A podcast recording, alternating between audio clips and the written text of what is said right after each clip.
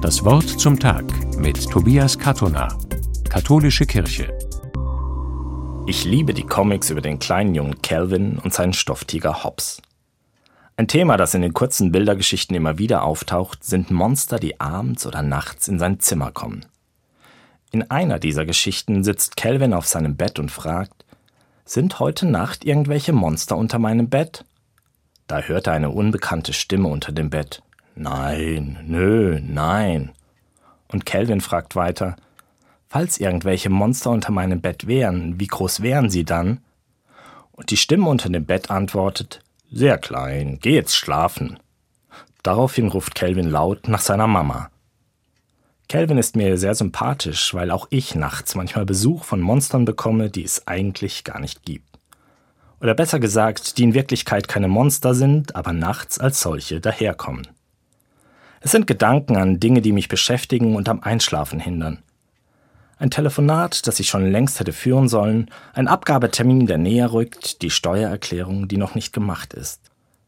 Wenn ich mich selbst frage, ob das wirklich Monster sind, dann lautet die Antwort natürlich nein. Aber nachts überzeugt mich diese Antwort nicht immer.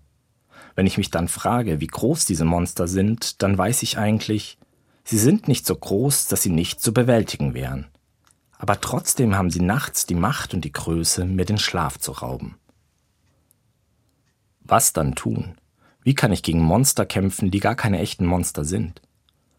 Manchmal hilft es mir aufzustehen und mir die Dinge, die mich nicht zur Ruhe kommen lassen, genauer anzuschauen. Sie alle einzeln auf ein Blatt Papier zu schreiben und mir zu überlegen, wie und wann ich sie am Tag angehen werde.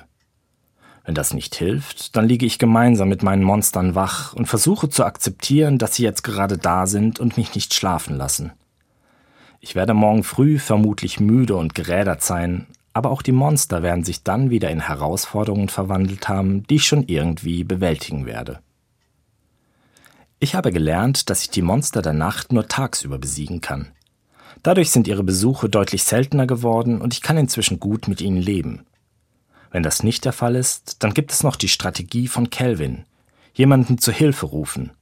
Vielleicht nicht meine Mutter, sondern meine Frau, einen vertrauten Kollegen oder sogar professionelle Hilfe. Menschen, die mich dabei unterstützen, die Dinge anzuschauen und zu verändern, die mir nachts den Schlaf rauben. Tobias Kattona aus Emding von der Katholischen Kirche.